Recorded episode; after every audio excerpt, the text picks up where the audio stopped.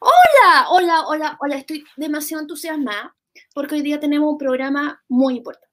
Es el seguimiento de, otro, de una entrevista que, se, que hicimos en el programa con Isadora al, al diputado Jaime Belolio, porque precisamente por, su, por el proyecto en el cual es uno de los firmantes, el proyecto de educación sexual escolar. Y hay demasiados mitos, no me voy a dar el, tiempo de, digamos, de escribirlos, porque acá no estamos para hablar de los mitos, estamos más para hablar de las realidades. Y por eso, uno de los mitos que, que, uno de los mitos que mencionó el diputado es que en Chile no existe la educación sexual. O, o, o que, o sea, es estoy siendo así súper tosca, pero es como que no se hace, que, que de ahora en adelante se haría. Y eso no es verdad. Entonces, y, y la verdad, ¿cómo? vamos a empezar eh, hablando, voy, a primero presentar a mi invitado, pero mi invitada muy, muy especial, que es Soledad Covarrubias, quien es directora provincial de educación de Santiago Oriente en el Ministerio de Educación, en el Mineduc. Hola, hola Sole, ¿cómo estás? Hola Beatriz, bien y tú. Bueno, encantada eh, por esta charla, por la invitación. Muy agradecida también de Isadora, de estar con tremendo, tremendas personas como Isadora, tú, Bea, eh, Francisco, que también nos está acompañando acá para guardar eh, un tema que, que, es muy importante también para él. Así que feliz de estar acá, agradecida por la oportunidad y también para poder enseñar y aclarar distintos mitos, como dices tú, sobre la educación sexual escolar en el ministerio. Bueno, acá Francisco está representando a la gente joven. O sea, y por lo tanto también nos va a ayudar, bueno, y también es coordinador de discapacidad de Bópoli. Entonces, eh, digamos, son dos puntos de vista que, que de repente salen del tema. Acá somos como los adultos, yo voy para los 40, digamos, no, la adolescencia ya quedé, y Isadora, que se está doctorando en Melbourne, eh, digamos, ya para estar en proceso de doctorado uno ya no puede ser una preadolescente. Entonces, eh, a mí me interesa mucho el punto de vista que Francisco Solari, desde su activismo, desde su, experiencia y desde su inteligencia, nos pueda aportar. Hola Francisco, muchas gracias por acompañarnos.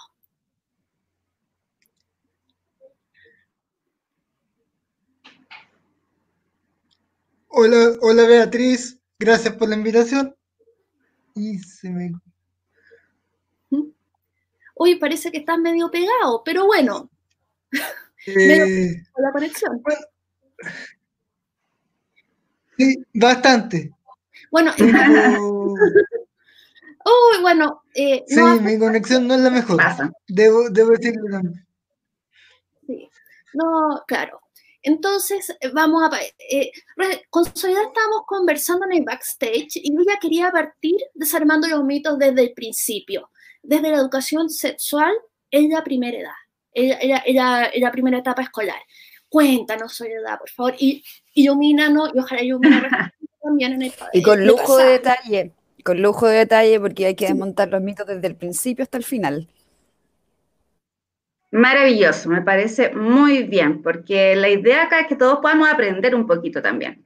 Eh, bueno, efectivamente hay mitos en, relación a lo que es eh, la educación sexual en la primera infancia, porque mucho se habla de que, como mencionaba Beatriz delante, de que no se trabaja en el ministerio sobre educación sexual, y la verdad es que sí se trabaja, y también se trabaja en preescolar. Esto parte desde prekinder hasta cuarto medio hay planes de trabajo en educación sexual, eh, hay planes obviamente divididos por etapas, ¿ya? Porque no puede ser una educación sexual para todos igual, ¿ya? O sea, un niño que, está ya en tercero medio no puede aprender lo mismo que un niño que va en kinder. Eh, obviamente esto eh, va por etapas y, la primera etapa que se, que se está trabajando en educación sexual en el preescolar es todo lo relacionado con los derechos del cuerpo cosa que los niños eh, les sirva para poder, por ejemplo, prevenir el abuso, eh, distinguir eh, qué es lo que les gusta, qué es lo que no les gusta, cuáles son las actividades que se hacen en público, cuáles son las actividades que se hacen en privado. hay distintas actividades en realidad que ellos pueden explotar y que los profesores en este caso están orientados a poder, a poder orientar este tipo de, de actividades en sus alumnos. Obviamente también hay que tener en cuenta que eh, los padres eh, son eh, unos colaboradores maravillosos en esta tarea. Ya la idea es que se hagan conjuntos, ya y que en reuniones de apoderados, por ejemplo, o en reuniones con, con las profesoras y profesores, también se les explique a ellos qué se va a trabajar con los niños en cada una de, estas de estas actividades de educación sexual. Pero, pero en prekinder y kinder principalmente están orientadas a la seguridad, la autoestima, eh, por ejemplo, a la transgresión de, límites corporales, emocionales. La emocionalidad también es muy fuerte ahí.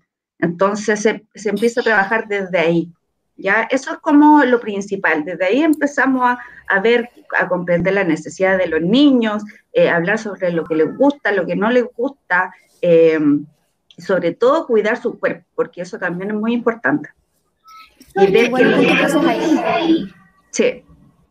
Sí. Que lo que pasa es que parece que la gente tuviera un concepto de que la educación sexual es sexualidad y genitalidad, cuando a fin de cuentas esto es una, como una aproximación mucho más afectiva.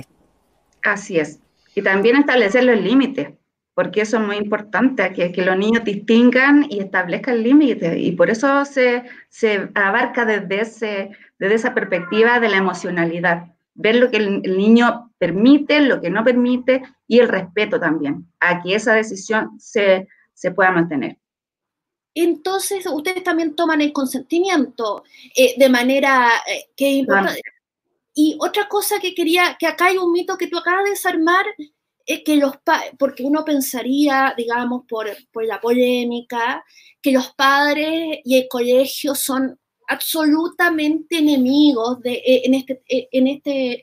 Y no, acá vemos que hay un trabajo en conjunto.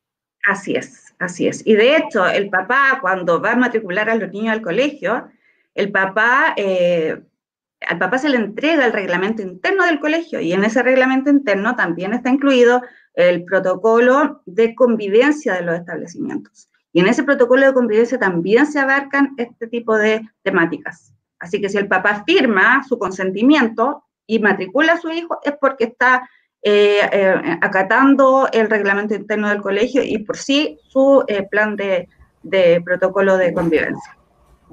Parece que la gente no está leyendo lo que firma, si es que está allá afuera diciendo que, nunca le avisaron. Claro, y muchos colegios no entregan o entregan así como un compilado del protocolo o un compilado del reglamento eh, entonces también es bueno que los papás puedan exigir el, reglamento completo, que se lo puedan enviar por mail si es que es muy largo y no tienen la capacidad de imprimirlo. Eh, pero sí es una, un derecho de los apoderados. Absolutamente. O que se los, claro, que se los manden a, por WhatsApp, por Instagram, por toda, etcétera. sí, pero, pero un derecho de los apoderados a exigir el reglamento interno del colegio antes de matricularlo. Y ese reglamento tiene que incluir cuál es el, sería la, educación sexual afectiva de, de, sus niños a las distintas etapas. Así es, porque ese reglamento trae el protocolo de convivencia escolar y ese protocolo que tiene relación mucho con todo lo que fiscaliza la Superintendencia de Educación, eh, en ese protocolo mm. aparecen las conductas y todo lo que la escuela trabaja en el ámbito de sexualidad también. Francisco, ¿querías hacer alguna pregunta? O ¿Mm? Parece que. Parece Hay algo con el micrófono. Parece que, bueno, eh, ¿No? no, parece que, no, que hay un problema con el micrófono. Eh, bueno, esto es, son los problemas de... Y además me desconecté hace un rato. Ya. Ok. Ok. Ya. no, está bien. Pero se pierde la señal. Sí. Bueno, eh, claro, aparte de, todo esto que le expliqué recién de, lo que se trabaja en prekinder y kinder, también se trabaja en la etapa de primero eh, a cuarto, de cuarto básico, sí, primero a cuarto básico, que ahí se trabaja todo lo que tiene que ver con la identidad, cómo yo soy, cómo yo me veo a mí mismo. Por ejemplo, con actividades de eh, eh, disentir si uno es niño o si uno es niña, eh, cómo me gusta que me traten, cómo yo me visto, por ejemplo, cómo se visten las niñas, cómo se visten los niños, de acuerdo a lo que yo en el fondo me identifico. ya sin, sin un modelo sexista, sino que en el fondo eh, darle la libertad al niño que él pueda escoger. Ah, o sea, en tal caso no es, eh, es trans inclusivo. Sí, sí. Ah, qué bueno. Esa es la idea. Esa es la eh, idea, que sea inclusivo, o sea, no, no presionar al niño para que pueda elegir una u otra opción, sino que en el fondo que el niño diga cómo él se ve, cómo él se siente. ¿Puedo hacer una pregunta? Eh, ¿En qué eh, materia, o sea, qué, ramo, qué, parte del currículum está incluido esto? ¿Hay un ramo que se llame afectividad o esto es parte de, de algún, no sé, de castellano, por, decirlo? No, qué antiguo, lenguaje y comunicación, ¿verdad? Pero hay, hay una parte del currículum que todos los colegios tengan que... Eso, asignatura. ¿Qué asignatura es la que se dedica a esto? Orientación la asignatura de orientación que se pasa desde cuarto año básico en adelante. Pero se supone que eh, todo el currículum, la unidad de currículum y evaluación, incluye dentro de, los distintos planes, ya sean ciencias sociales, ciencias naturales, incluye también eh, este tipo de, temáticas, que son de educación sexual. ¿Qué se ve en ciencias naturales en esa altura? Yo creo que más que nada la biología, el cuerpo, eso como, como el nivel básico, así como de primero cuarto básico, se vería como, como eso. Eh, lo otro que es el proceso de reproducción, que también se trabaja en este nivel. Ah, claro, muy importante. Sí, el proceso reproductivo, qué es lo que, por ejemplo, eh, la mamá, eh, ¿con qué aporta la mamá? La mamá aporta con los óvulos, que son de tal y tal forma, son grandes, son quietos, eh, ¿con qué aporta el papá? Con los espermatozoides. Entonces, el espermatozoide eh, fecunda el óvulo y de ahí empieza a crearse el bebé y así pasan los meses hasta convertirse en una personita.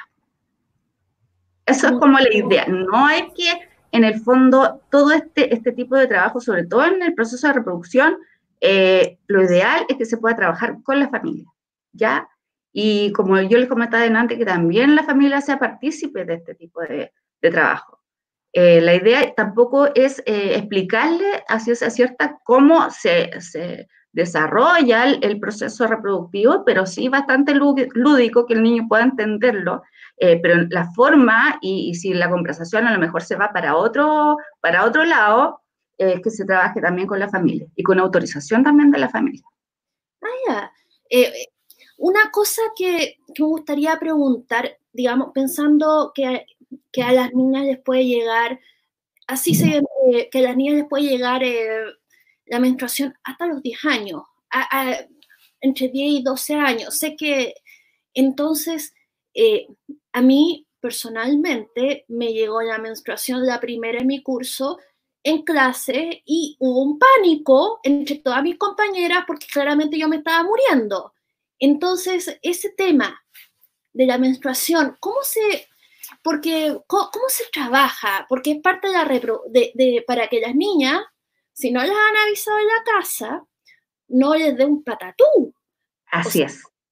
Eso se trabaja en la próxima etapa, que el próximo proceso que trabaja el ministerio, que, que otra etapa, la primera de primero a cuarto básico, o sea, primero de pre-kinder, kinder, después de primero a cuarto, y después se trabaja en la otra etapa eh, y ahí, en esa etapa, se supone que se pasa todo lo relacionado con la pubertad. ¿Ya? Sí, con la pubertad y los cambios hormonales, los cambios en el cuerpo del hombre, eh, los vellos, por ejemplo, eh, también la pubertad, el deseo erótico, que es totalmente normal, porque se trabaja de esa manera que es normal. la valoración del cuerpo, que también es súper importante. y los cambios hormonales que obviamente nos pasan a todos, así que eso también se tiene que trabajar en esa etapa. Y ese, esos son los contenidos a trabajar dentro de esta etapa de quinto a octavo, que son de 10 a 13 años. A mí como que la cámara me estaba fallando un poquito, vamos a tratar de prenderla de nuevo, pero tenía... Sí. Me pasó algo, parecido como, como a Beatriz, pero a mí me, salvó un poco. En la pubertad, ¿se escucha? Sí, sí. Eh, yo también fui una de las primeras del curso. En la pubertad hay otro, hay, un tema importante y desde la discapacidad. ¿Cuál sería?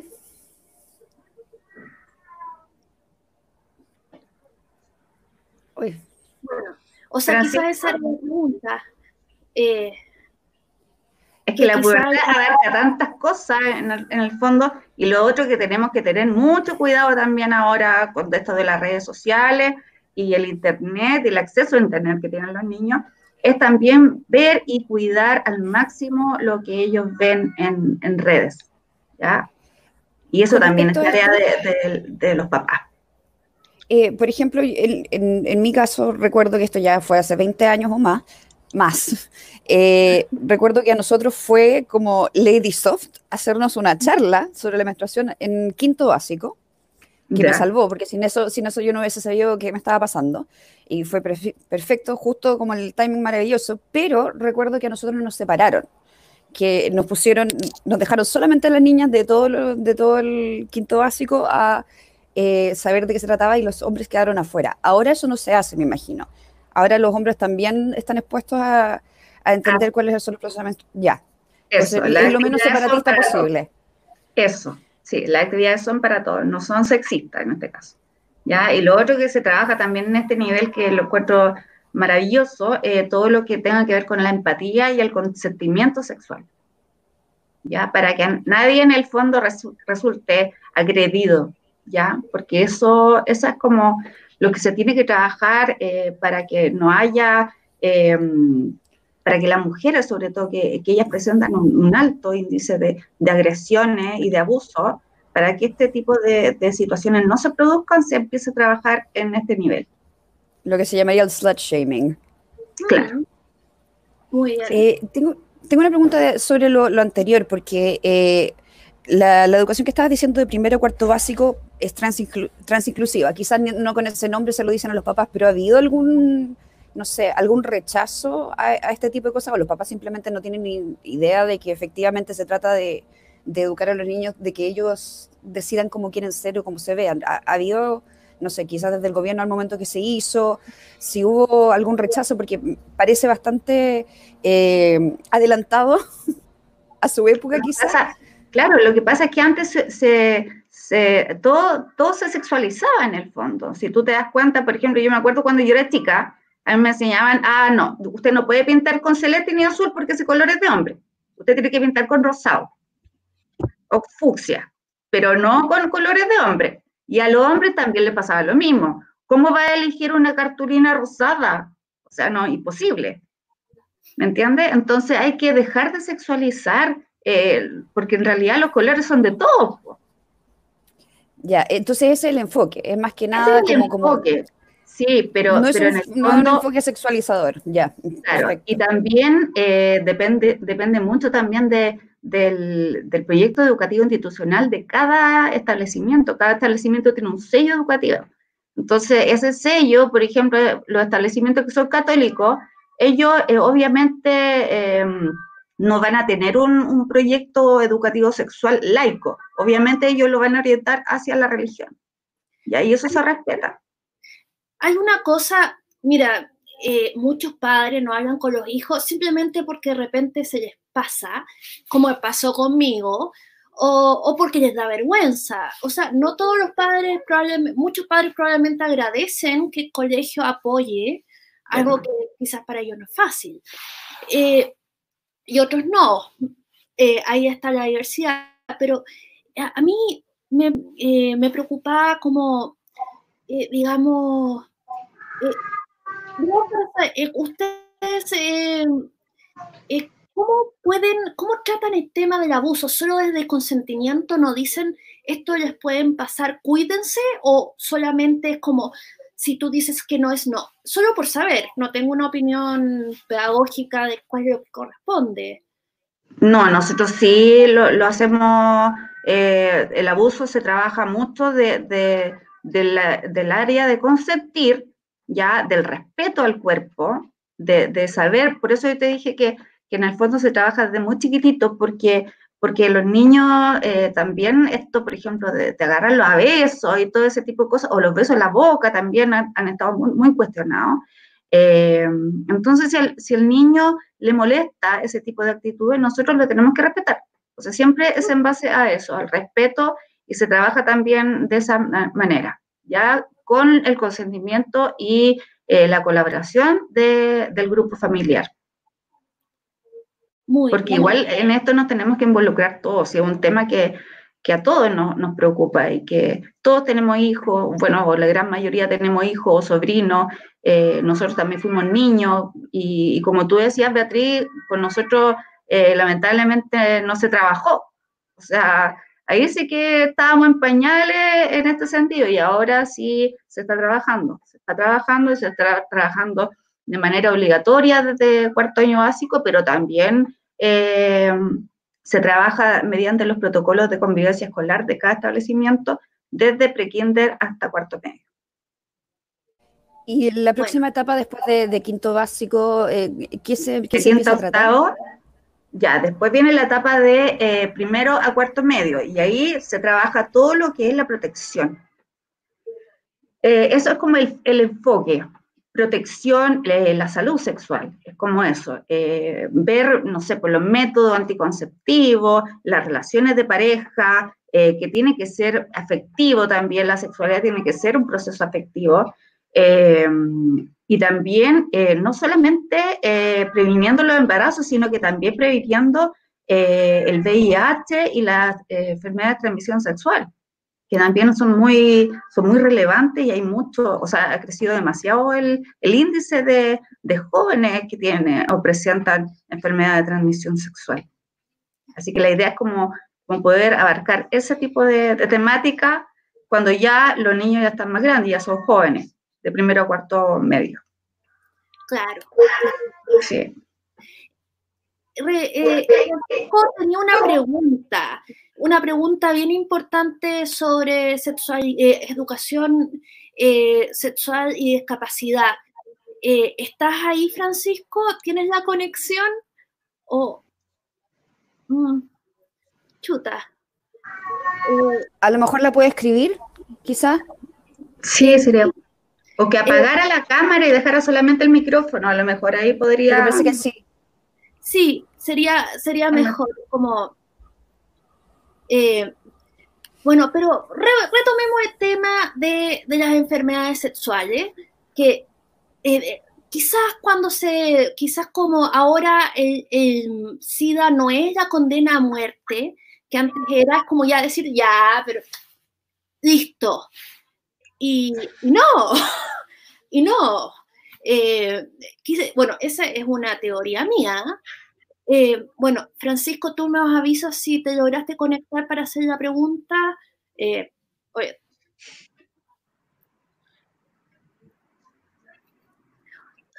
Este internet. Está terrible.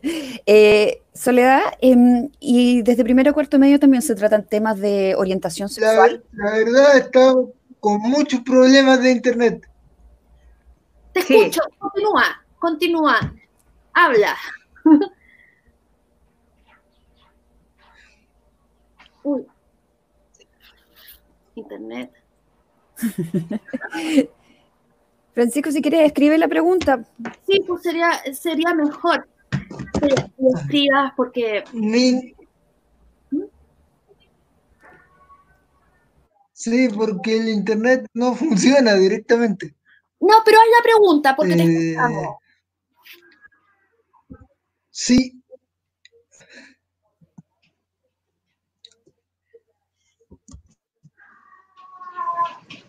seguramente incluso nos escucha con, segundos de diferencia. Diablo. puede ser.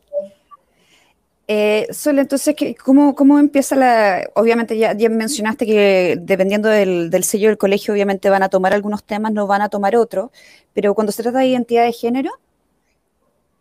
Bueno, hay una pregunta Sí, es una pregunta súper importante. Yo creo que identidad de género eh, mira, no, se abarca desde el comienzo, pero si, si, la profesora o el profesor ve que hay un alumno eh, que, que, es transgénero, por ejemplo, eh, esa profesora tiene la obligación de trabajar este tema con su curso.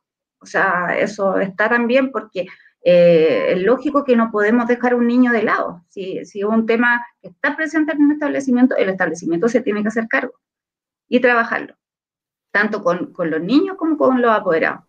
¿Y eso se fiscaliza de alguna manera? Sí, mediante la Superintendencia de Educación. Entonces, si alguien tendría que hacer una denuncia para que se sepa que, no se está tratando el tema. Sí, se puede hacer una denuncia en www.supereduc.cl, esa es la página de la superintendencia, y ahí pueden hacer denuncias, sí, denuncias para, para cualquier tipo de, mm, negligencia, por así decirlo. O, o, mala, mal trabajo con algún tema, eh, todo lo que es vulneración de derechos también se, se, denuncia mediante la, superintendencia. Eh, y ellos son los encargados en el fondo de, trabajar este tipo de denuncia con su equipo, ir a los colegios, fiscalizar que los protocolos se estén eh, realizando, se estén cumpliendo efectivamente. Ellos son los encargados de, poder fiscalizar este tema. Entonces, Pero si un colegio tiene... vea. No, adelante tú. Eh, si un colegio tiene una, estampa más bien religiosa, eh, no sé, evangélica, como sea, ¿se les puede imponer que tengan que pasar estos contenidos? Ya. De todas maneras, de todas maneras. A lo mejor lo hacen mediante su propio eh, credo valórico, pero, pero eso no quita que no se haga. O sea, el, colegio no se puede negar. Ya. Especialmente si tiene algún, algún alumno con, con, con alguna orientación sexual distinta. Eh, con respecto a lo de las orientaciones sexuales, yo, por ejemplo, he estado eh, conversando con mucha gente, eh, hombres homosexuales, que hablan de que el cuidado personal con respecto a las ETS ha bajado un poco, quizás por lo mismo que dijo Bea, de que ya no es una condena de muerte el, el tener VIH, entonces mucha gente está tomando PrEP y jura que con eso está, está todo bien.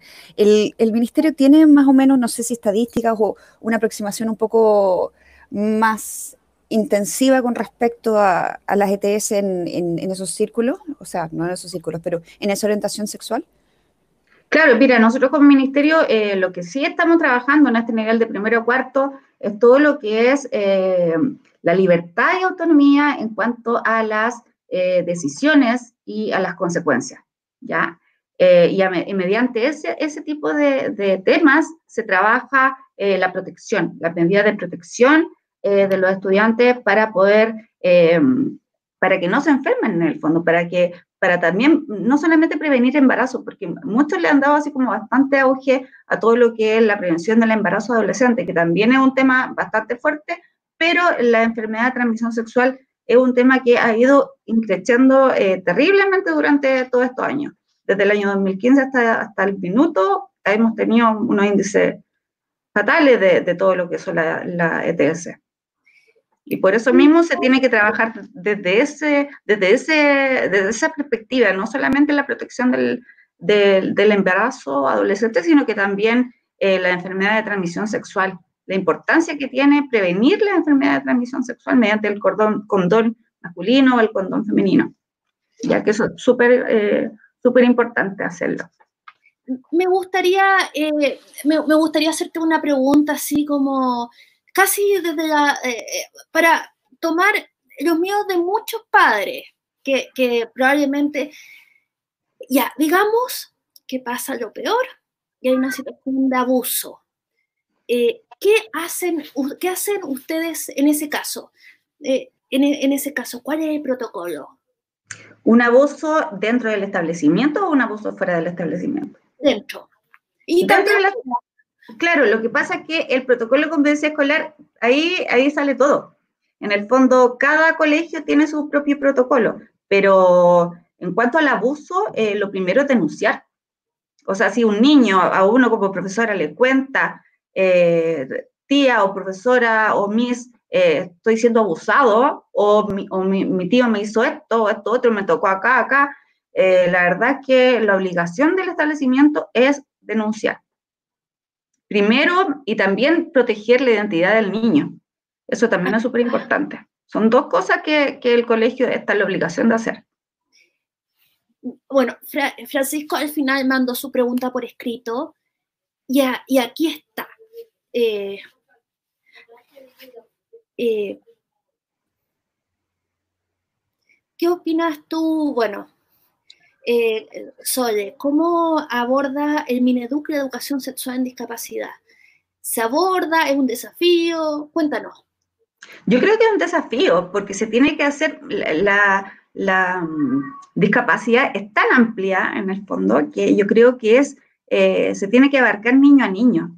Eh, porque de verdad que no, no hay así como una política del Ministerio de Educación en discapacidad en cuanto a, sexualidad, porque es, algo que, es tan amplio y que se trabaja niño a niño y con todas las etapas también, pero estas etapas que yo le estoy contando ahora que trabaja Mineduc, eh, estas etapas también sirven para, para la discapacidad. Ya, yo sé que, que hay situaciones distintas, entonces eh, creo que también eh, serviría mucho trabajar todo lo que es la educación sexual eh, para la discapacidad, que se pudiese hacer un poquito más, más expedito, un poquito más de acuerdo a, cada etapa de desarrollo, puede ser no, no, principalmente o no enfocado en la necesidad educativa especial o la discapacidad de cada niño, sino que enfocado en la etapa del desarrollo que se encuentre ese niño. Porque en esa etapa hacer una pregunta con respecto. ¿Sí? ¿Sí? Perdona por interrumpir, perdón. Eh, la cosa es que a mí me preocupa, o sea, no me preocupa, pero siempre me he preguntado qué, qué, está pasando desde el lado de los profesores, porque una cosa es lo que diga el Mineducto con respecto al currículum y lo otro es cuál es la preparación que están recibiendo los profesores para poder impartir estos contenidos, ya que la gente, por desgracia, siempre toma como dos ejemplos de alguna vez que pasó algo con un profesor que abusó o, a fin de cuentas fue un abuso de poder de parte del profesor. ¿Se sabe un poco de qué está, de, cómo se están preparando los profesores para esto? ¿Hay unidades en específico? ¿Depende de la universidad? ¿Hay algún conocimiento al respecto de la preparación docente?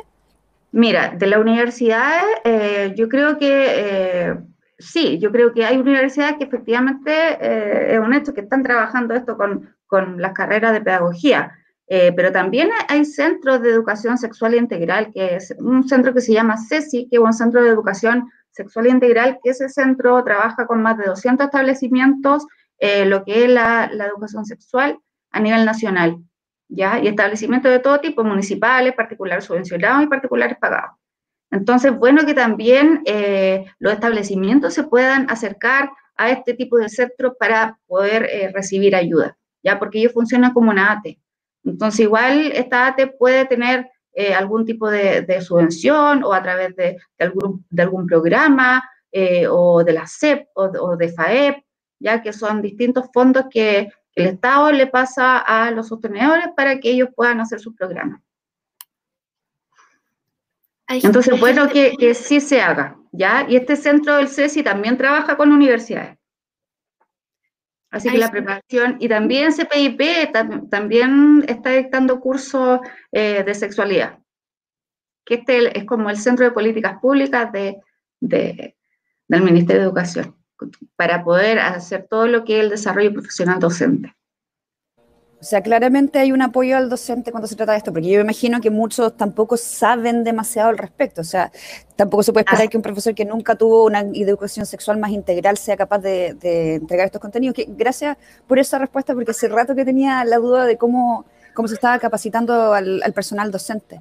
Alguien estaba mencionando lo, Sí, lo que estábamos hablando del PrEP, que sí es una, ¿cómo se llama? Es un método preventivo para, eh, ¿cómo se llama? No contraer VIH, que supuestamente ayudaría a que no se contraiga desde un principio. Em, eh, limita las, ¿cómo se llama? Las posibilidades de, transmisión del virus, pero claro, también es muy, muy importante no dejar de lado eh, el uso de profilácticos, porque si bien puede estar más preparado para, para no tener carga viral y lo demás, pero ambas el, el VIH no es la única enfermedad de transmisión sexual, por lejos no es la única, tenemos hasta super gonorrea en este minuto, entonces todas, para todos, siempre condón, bueno, y se, se maneja también la intención de, de, mantener pareja estable, y lo que yo tenía entendido es que uno de los propósitos era eh, no adelantar, sino atrasar la edad de inicio sexual. ¿Es cierto eso? Eh, lo que pasa es que el inicio sexual eh, se da principalmente entre los 15 y 17 años en los adolescentes, ¿ya? Pero obviamente hay casos que, se da desde los 12 años.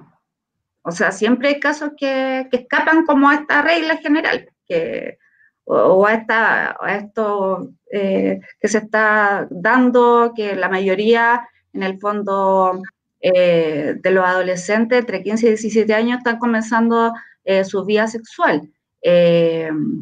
pero sí, sí, ese es como lo que se maneja. El rango de edad es como de los 15 a los 17. Generalmente en esa etapa los chicos empiezan su, su vida sexual activa. de acuerdo al INJUV, que, que tiene un, un estudio súper bueno, especial, de, de, todo, pero incluye sexualidad, han habido mejoras, eh, digamos, conductas más responsables, mayor uso de condón, entonces, eh, tal, vez no, eh, tal vez no lo que se espera que todo el mundo use condón todas las veces, que sería ideal, pero hay avances definitivamente en el camino, o sea, acá la ignorancia no te protege de nada. Y como Así es. Isadora, en, en, en, un programa anterior... Al contrario. O sea, claro. Eh, como decía Isadora en un programa anterior, eh, el niño que no sabe estas cosas está en desventaja, bueno, con, lo, con los otros, porque está más expuesto, eh, está más expuesto. Y eso es, es algo, es algo grave. Eh, bueno, claramente yo, yo tengo el convencimiento de que la, la educación sexual escolar, bien hecha, con, con currículum, de acuerdo a los estándares internacionales que hay muy bueno, es en el interés superior de, de los niños adolescentes. Sí. Eh, y no al revés. Eh, de todas maneras. Eh, pero, y una cosa que acá, yo trabajé hace muchos años en derechos sexuales y reproductivos fuera del país, entonces era como ver cómo iban un poquito lo, lo, lo, la educación sexual en los otros países, y estoy hablando, digamos, así, en todo el mundo, y resulta que lo más importante para, eh, digamos, desde este punto de vista era conversar los tabúes, abrir, a, abrir las ventanas y hablar porque los tabúes en el fondo son los que mantienen prácticas nocivas. Afortunadamente esto no pasa en Chile, pero la mutilación genital, la idea de que la, la menstruación es, es, algo sucio, que hasta que se sigue manteniendo en esta cultura hasta cierto punto, pero no como en Nepal. Que claro. Que, claro. Entonces... No, y también derribar mitos. O sea, imagínate que una buena edu educación sexual también se relaciona como tú eh, respetas en el futuro, como respetas a tus pares, como tú, te, tú respetas y te quieres a ti mismo también. Eh, todo lo que es la derribación de mitos como el machismo y, y, el ultrafeminismo también, porque en realidad la idea es que, es que todos tenemos el derecho y, y podemos hacer las mismas cosas tanto hombres como mujeres. No hay, acá no hay actitudes de hombres y actitudes de mujeres. Sí. Acá somos todos un complemento. Francisco, ¿decías? Nada, estaba pensando que si, si la sexualidad ya es tabú en la sociedad, más lo es aún cuando le agregan la variante discapacidad, por desconocimiento y por un montón de otras cosas. Es, tienes toda la razón. Tienes toda la razón. Por lo mismo, eh, hay que instar al establecimiento y a, a los colegios eh, a que puedan trabajar esto, a que se interesen en tomar cursos, a que, a que ellos promulguen esto dentro de, de su comunidad educativa también, y sí, que puedan, eh, y que lo trabajen de manera comprometida también con la familia. Eso es, es ideal, eso sería lo ideal pero no que sea tema tabú, porque en el fondo acá no hay tabú, si es totalmente normal. Todos tenemos un desarrollo sexual, si va con el desarrollo humano, es parte del desarrollo humano. Yo encuentro que Francisco tiene toda la razón porque por alguna razón se ha visto a la gente con discapacidad como seres asexuados por algún motivo, como que no pudiesen ser capaces de tener una, una afectividad positiva ni sintieran atracción sexual por un otro. Eh, es, no sé por qué existe ese mito, no estoy segura por qué se dio en la sociedad, pero sigue vigente. Eh, pero yo eh, creo que, sí. sí. yo creo que se relaciona un poquito con, con, lo que es la reproducción.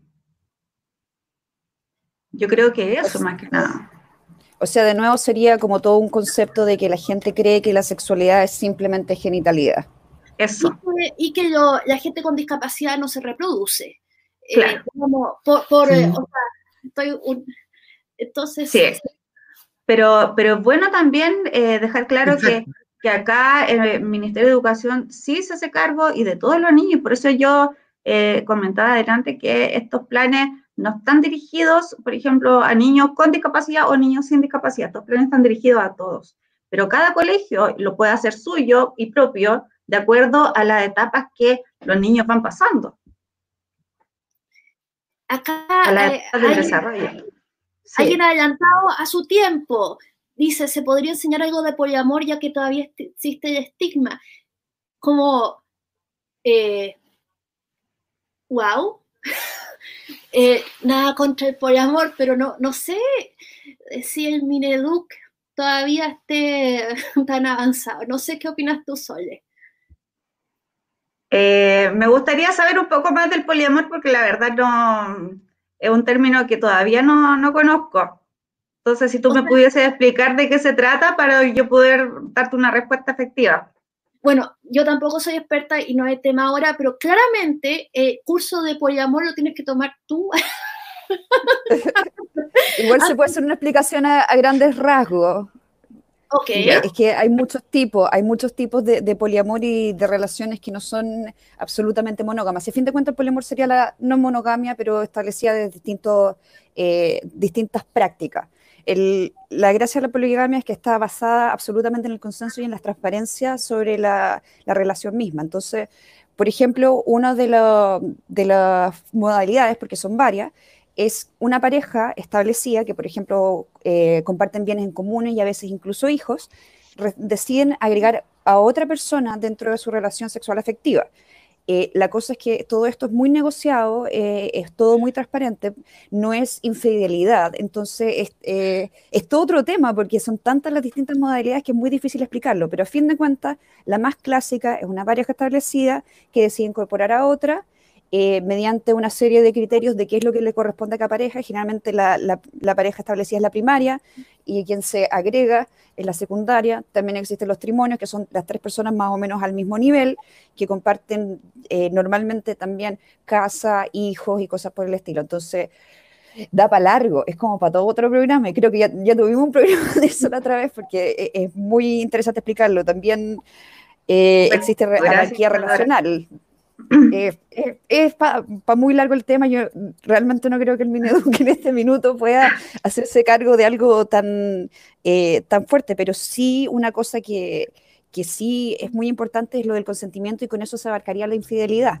Porque ya si estás con, con una persona y tu pareja no sabe, eso es infidelidad. Entonces quizás ahí el ministerio sí puede hablar un poco del consentimiento y infidelidad para evitar, a fin de cuentas, que se pase a llevar a otra persona sí. creo que eso es poco, que, eh, la no De todas maneras. Y lo otro también importante que te iba a comentar ahí con, con eso del poliamor, eh, que yo creo que es súper, eh, es fundamental, como yo te, te, explicaba antes, que de primero a cuarto año medio se trabaja efectivamente todo lo que son las libertades y las decisiones del ser humano. Entonces, si dentro de ese, de ese tema aparece esto que tú me comentas del poliamor, se tiene que trabajar evidentemente. Se tiene que trabajar, pero, pero, pero de eso, en eso radica, como en las decisiones de cada uno. Cada uno toma sus decisiones en la vida de la libertad, pero claro, obviamente con responsabilidad. Ah, claro. entonces el foco es la autonomía progresiva y yo creo que eso de repente ha sido lo que ha estado asustando a los conservadores, porque, digámoslo, e, este currículum está hace rato, ya se estaba dando, se estaba implementando, pero ahora resulta que todos se asustaron porque eh, poco menos que la ONU les va a quitar a sus hijos. No sé cómo llegaron a ese salto lógico, pero eh, si le pudieras explicar a toda esta gente allá afuera que no entiende bien que la autonomía progresiva no es que te estén quitando a tus hijos, es que estén protegiendo a tus hijos. Así es. Sí, porque la sexualidad se tiene que trabajar desde pequeño, incluso en la casa. O sea, nosotros tenemos que hacer participar a los niños de esto, es algo totalmente normal y entre, antes se trabaje mejor, ya, porque mejores seres humanos vamos a tener preparados para el futuro, para enfrentar todos estos temas y, con un, sentido de, decisión mucho más responsable que, aquel que no lo tuvo, ya. Entonces es súper importante que se trabaje y claro, este proyecto de ley que yo lo leí de, de Jaime Belolio, eh, no me parece malo, me parece bastante, bastante positivo Ya, la verdad es que creo que no es algo así como un ataque a, la religión, ni a los valores, ni a la ética eh, de cada persona, ni de cada familia, todo lo contrario. Todo lo contrario, tiene que ir acorde a eso también. Pero eh, lo único que le cambiaría un poquito es que ellos exigen que sea eh, laico y no sexista. Yo creo que de no sexista está bien, pero lo laico, eso dependería de cada de cada colegio, del, del, proyecto educativo institucional, de cada hizo una modificación, hizo una modificación. Precisamente él tampoco estaba de acuerdo con, con lo de que fuera laico, laico, porque hay que respetar el, el sello educacional de, de, instituciones que, y de padres que decían que sus hijos sean eh, de todas maneras en contexto católico. Él sí hizo esa salvedad y lo cambió para que fuera laico en respeto a lo demás. Claro, porque él es católico, entonces a él también le importa esos valores. Claro, por eso es muy bueno que haya de todo tipo de gente trabajando en esto y que no se imponga la ideología de género como creen. claro, no, no. actores de la sociedad. Claro, es que a lo mejor no lo han leído bien o, le están diciendo cosas que no, corresponden, no lo sé, pero, pero la idea es que... claro, pero la idea es que acá eh, se trabaje con todos porque la cifra por ejemplo, de enfermedades sexuales, de embarazo adolescente, de abuso sexual infantil y adolescente también, eh, de, mujeres que, y hombres también que, que son golpeadores o los golpean, eso también se tiene que trabajar. Eso es, eso es importante, muy importante que, y eso va también en la autonomía, la identidad, en el amor propio, la autoestima, la protección de uno y del resto también, o sea, todo ese tipo de, valores se tiene que trabajar y se está trabajando en la escuela. ¿ya? Y eso no significa que le van a quitar los padres, o sea, el derecho a los padres a educar. Todo lo contrario, se educa en sociedad y en comunidad. Quería ver si podíamos revisar un mito que salió de uno de nuestros eh, la ideología de género disfrazándose para confundir a los niños, haciéndole negocio a los laboratorios de hormonas infantiles en Inglaterra, aumentó 1.500% de los niños trans. Eh, digamos, claramente aquí... ¿Cuál sería la fuente? Por eh, favor, si nos pudieran dar una fuente confiable, porque si eso lo sacaron de un meme que leyeron en Reddit, perdón, pero no sé si corresponde al dato. Si pudieran entregar una fuente, yo creo que, creo que sería un poquito más honesta la discusión. Sí, pero eh, esto nos muestra, digamos, eh, yo, ya había escuchado, eh, digamos, el mito de que todo esto era, de que la idea, no lo creo, yo lo escuché, de, que la idea era que los niños cambiaran de sexo y que abortaran harto para hacerle el negocio a las clínicas y a, los laboratorios. Y y, o sea, no creo eso, estoy, digamos... No, no, eh, o sea, eso yo leí el proyecto de ley, no, dice nada del cambio de sexo y Miniduc obviamente tampoco menciona entre sus políticas el cambio de sexo. No, claro. Entonces, eh, digamos, eh, quizás la idea de no discriminar, de incluir, de tratar bien a los niños que puedan ser trans, es casi como, se ve como un permiso, no, una obligación social. Tú tienes que ser trans igual que Juanito, eh, o, que está, que, o que Juanito de quinto B, eh, o cosas así, no, no sé, pero hay, hay mucha, mucho miedo, mucho mito, y de verdad, bueno, acá eh, estamos terminando este programa. Y bueno, Ay, no, todavía me falta hablar cosas. dale, dale, dale, por favor, si parece. Bueno, una de las cosas que, vea, eh, que es súper importante también eh, decir que em, yo creo que más del 90% de los colegios en Chile cuenta con un niño trans, uno o más niños trans. Entonces, todo lo que es el tema de la discriminación, del bullying, de las redes sociales, es fundamental tratarlo. Pregúntenle en su colegio, si pregúntenle al director si acaso hay algún niño trans en el colegio. ¿Qué les dice? porque yo que tengo, eh, tengo mucha cercanía con todos los directores, eh, yo sé que más del 90% de los colegios cuentan con alumnos trans. Y para ellos también es un problema. Entonces, ¿qué mejor que capacitar y eh, poder perfeccionar a esos docentes, a esos directores, para que este tema se trabaje efectivamente dentro del, colegio, dentro de toda la comunidad educativa, de los cursos, con los profesores, eh, con los apoderados, los padres y también con los alumnos. O sea, este es un tema que, que va increciendo, por lo tanto, tenemos que hacernos responsables. Francisco, ¿quería decir algo? Yo no, solo agregar que la misma lógica que acaba de plantear la Zule se, se debe aplicar a las personas con discapacidad, tanto y en los distintos niveles.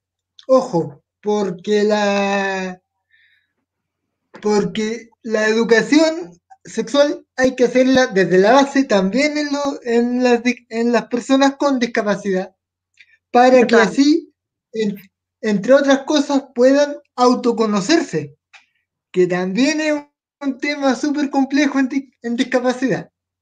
De todas maneras. Al, punto de, al punto de que llegada una, una determinada edad, y lo digo por experiencia, uno tiende a preguntarle al médico si tu condición es hereditaria. Claro. Así de...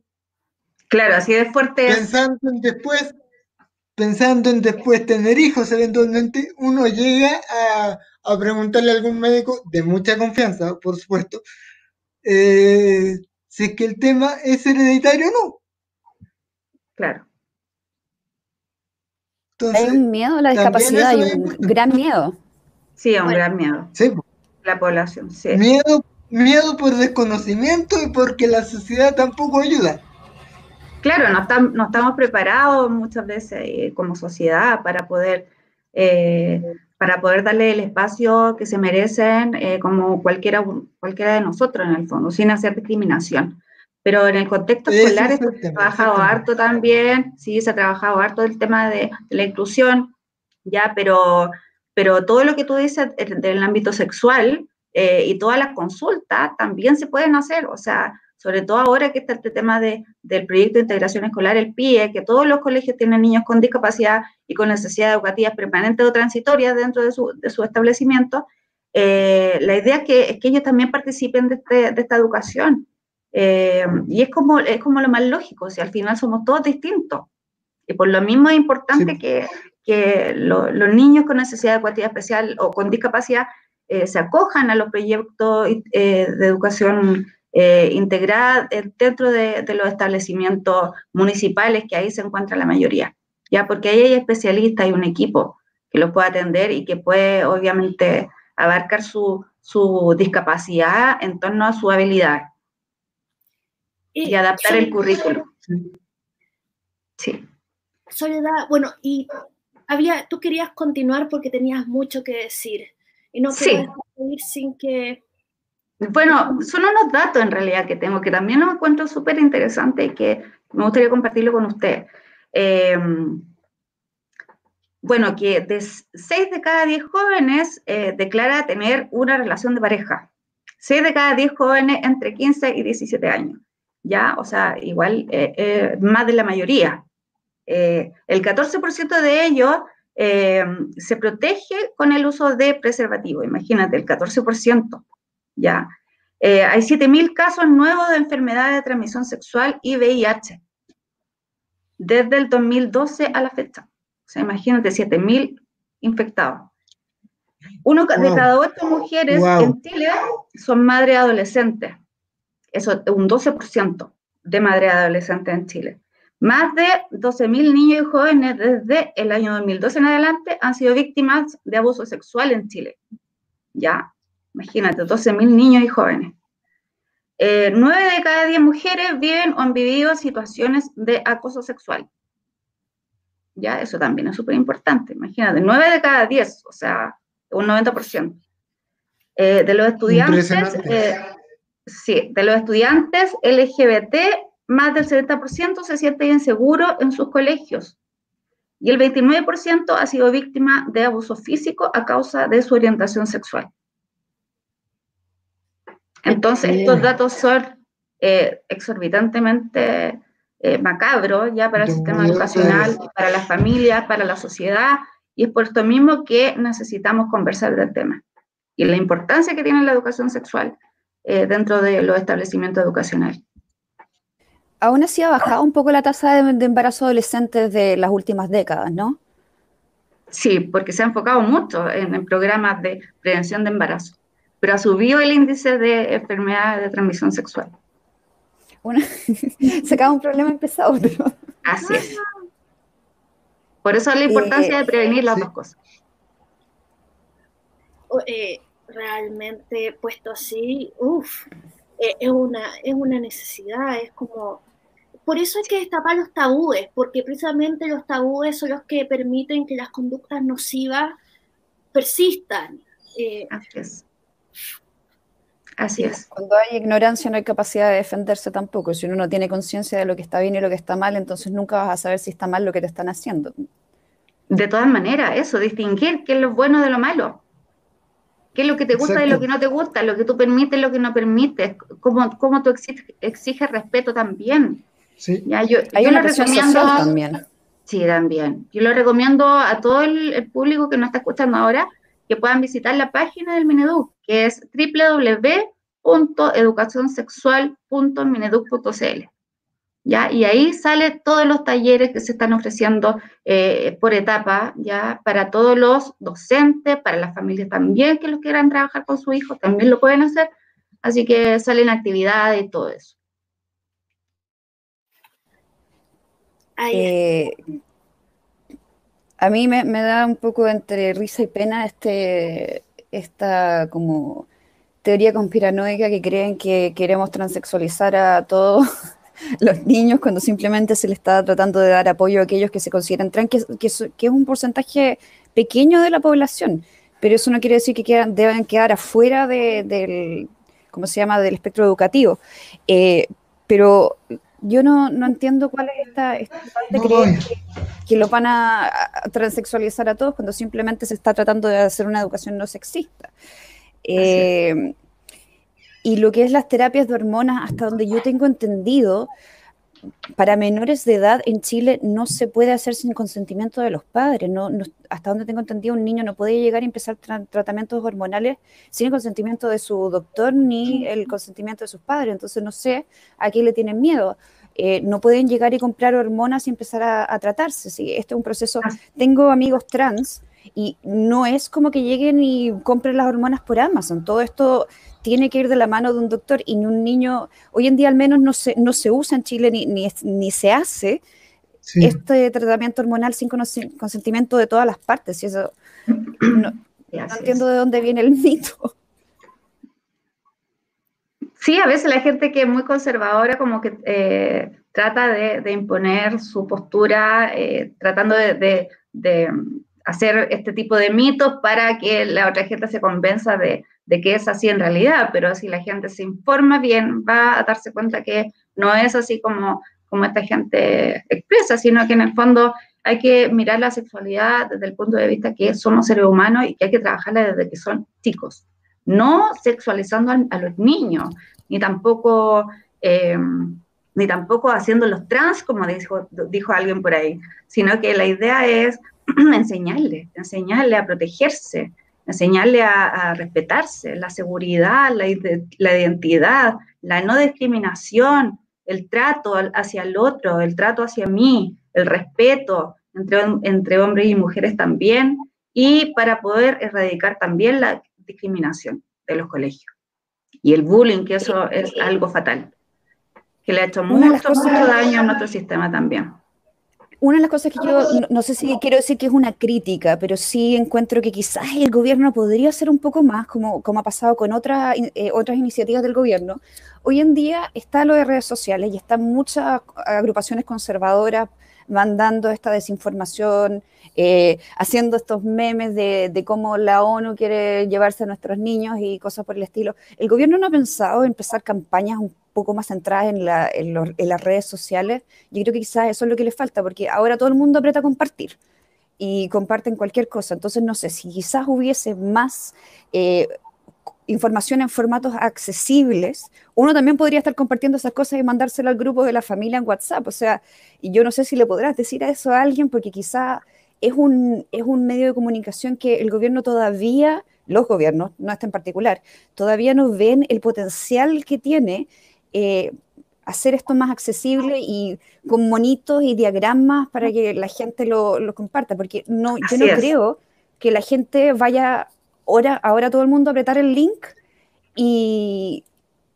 informarse por sí mismos. Por desgracia, la gente no, no está muy capacitada o, o, no quiere informarse. Quizás sería más fácil informarlos quizás un poquito, no sé si a la mala, pero con un bombardeo de, de memes. Claro, por lo mismo que, que yo te mencioné, Isadora, que yo eh, les dejo abierta la página del Ministerio de Educación, Educación Sexual.mineduc.cl para que todos puedan visitar la página y se den cuenta que Mineduc sí está haciendo acciones en este tema de la educación sexual, sí se está trabajando, salen actividades para la familia, actividades para los docentes. Eh, y con esta página eh, se van a dar cuenta todo lo que el ministerio está trabajando dentro de cada ámbito, con video explicativo, con monitos, eh, con audios, eh, con material también pedagógico. Así que en el fondo el trabajo sí efectivamente se está realizando y la idea es esta, lo que mencioné yo antes, decirle un fin, hacerle un fin y un paralelo a todo lo que es la discriminación. Y eso es lo que nosotros como sociedad debemos erradicar. ¿ya? Y también cuidar la salud mental de todos, porque esto es lo más importante. La salud mental en educación, nosotros, pucha, lamentablemente en el Mineduc eh, hemos tenido casos de, muchos niños que se han suicidado, ya, eh, sobre todo jóvenes, adolescentes, de 13 en adelante. Hemos tenido incluso niños que se han suicidado en los colegios, que se han tirado del tercer piso. Entonces, que tuvimos el año pasado tres casos. Entonces, de verdad que todo esto de la salud emocional, del bullying, es muy importante trabajarlo y que nadie se sienta menos, que todo el mundo se sienta incluido, que nadie se sienta discriminado y que eh, en el fondo las escuelas puedan, puedan hacerse responsables de, hacer y bien este, este, este, tipo de labor. Y también trabajarlo con su equipo completo de docentes, no solamente eh, con lo, el cargado de convivencia, porque los cargados de convivencia son como que, ah, tiene un problema de bullying, ya, vaya el cargado de convivencia. Es como, no sé, y, el cargado de convivencia está hasta acá con mil casos de, de acoso y de bullying y, de discriminación. Entonces la idea es que también cada profesor se haga cargo, que también cada profesor eh, vea y se preocupe de, de, saber cómo están los niños, de mirarlos a los ojos, de decirle, ¿cómo estás? Hola, ¿cómo estás? ¿Cómo estás hoy? ¿Cómo amaneciste? Eh, conversaste con tu familia, que también el profesor se pueda hacer cargo y hacer parte de, la salud mental de los niños. No es solamente entrega de conocimiento, sino que eh, la salud emocional, yo creo que acá, sobre todo ahora en pandemia, eh, estamos pero al debe totalmente. Entonces es algo que tenemos que, abarcar y esto se viene dando desde el estallido social en adelante, que la salud emocional ha estado ha estado disminuyendo su calidad, entonces tenemos que hacernos cargo, como profesionales, como docentes, como padres. Sí. La, la salud mental post, pandemia va a ser un temazo. De todas maneras. Porque si, ya, si ya se hacía poco o casi nada antes de la pandemia, ahora va a ser peor. Así es. Sí. Hay un tema también que hay una tendencia hace muchos años de dejarle la educación afectiva y cualquier otro tema a los profesores. Yo creo que es una gran carga académica también para los profesores de repente tener que hacerse cargo de la emocionalidad de todo y cada uno de sus alumnos. Entonces a mí estos padres que dicen que le están tratando de quitar a sus hijos, bueno, ellos tampoco están haciendo un gran trabajo. O sea, no, puede ser que toda la, toda la educación ética, moral, emocional esté solamente a cargo de los colegios. En verdad, los papás se tienen que integrar mucho más, porque el profesor también tiene que pasar sus contenidos, tiene que educarlos en cosas un poco más básicas. Entonces, eh, es difícil tratar de que todo esto quede en manos de los profesores, por lo menos lo que yo entiendo de mis amigos que trabajan en un colegio, es que ya hacer las planificaciones, los currículum, todas esas cosas ya es una presión bastante grande. Entonces, sí, tienes toda la razón. o sea, de hecho, yo soy profesora de educación diferencial. Yo trabajé 13 años en aula pero siempre habían cinco minutos eh, durante la jornada, generalmente era al principio, donde yo le preguntaba a mis alumnos cómo estaban. Los miraba a los ojos, eh, trataba de jugar un ratito con ellos también, de darme cuenta cómo llegaron, con qué carita vienen hoy día. De verdad que no es tan difícil. Lo que sí, eh, esto no es tarea 100% de los profesores. ¿ya? Yo como profesora lo entiendo porque también hay papás que no se hacen cargo, que efectivamente no se hacen cargo. Y por lo mismo tiene que ser una tarea en conjunto. Y esos papás que no se hacen cargo, el profesor lo llama a su oficina en un horario de atención y puede conversar con él y le pueda decir, papá, ¿sabe qué pasa esto? Mamá, ¿sabe qué pasa esto otro con su hijo? Pero es muy importante que esto sea trabajado en conjunto, con toda la comunidad educativa, no solamente los profesores o no solamente los padres, esto es responsabilidad de todos, también de nosotros como gobierno. Sí, ahora por desgracia yo recuerdo a todos mis amigos que decían las reuniones de padres apoderados son como la peor instancia del universo porque muchos de los padres simplemente se dedican a echarle la culpa al profesor por todo lo que ellos no están haciendo como padres. O sea, yo recuerdo amigas que salían principalmente llorando después de estas reuniones, ya que la carga sobre el profesor es muy grande y como que si el niño le va mal en cualquier materia, es culpa del profesor. Entonces yo creo que no sé cómo se podrá devolverle un poco la responsabilidad a los papás, que quizás ahora en pandemia quizás quizás esa sea una de las consecuencias positivas, porque ya que los tienen en la casa y han tenido que participar tan activamente de su educación, quizás provoque un poco de empatía cuál era la labor, la labor del profesor. Así es, sí, yo he visto también mucho, mucho de eso, así como que los papás en pandemia han estado como mucho más conscientes del trabajo que han hecho los profesores. y también ven, ven cómo ellos están haciendo sus clases, entonces son partícipes del trabajo eso podría ser una cosa positiva. Ahora vamos a terminar el programa, entonces yo quería... No, pues Beatriz, ¿cómo va a terminar tan luego? No te estoy molestando, ahora te estoy molestando. La fiesta, pero si son a las 7 de la mañana, ¿cómo vamos a terminar la fiesta ahora? Claro. tú. En fin. Entonces, entonces yo quería agradecerles a todos, a Francisco, que perseveró pese a que Internet lo traicionó todo el tiempo, a Isadora, que se levantó tempranito en Melbourne para estar con nosotros, y a Soledad, que se preparó para darnos una exposición para entender cuál es la realidad más allá de los mitos. Y, desde el cariño y la idea de que el bien superior de los niños es eh, es el fin aquí. Es el foco. Eh, claro. Entonces, yo quería agradecerles.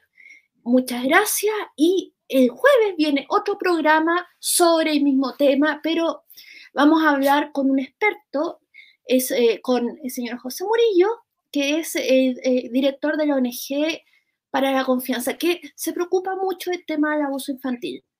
Sí, él trabaja con muchos colegios míos también. Claro, y le vamos a hacer la pregunta, eh, ¿la educación sexual escolar es en el mejor interés de los niños? Digo, porque esto es un tema serio y no hay que dar nada por sentado. de todas maneras.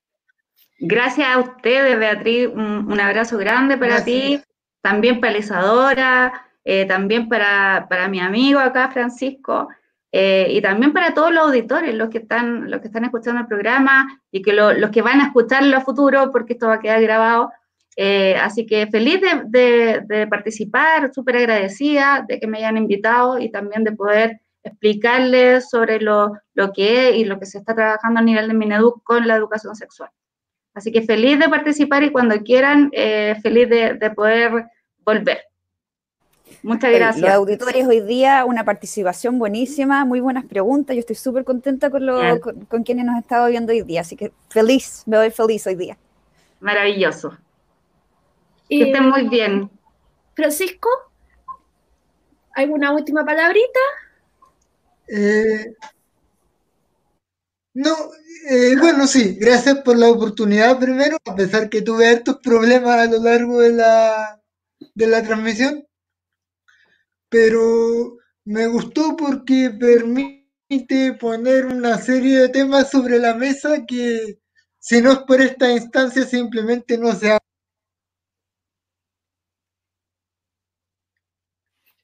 Bueno.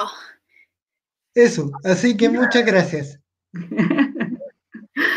Bien, Francisco. Bien, ahora sí que despidamos, ¿no? Niños y niñas.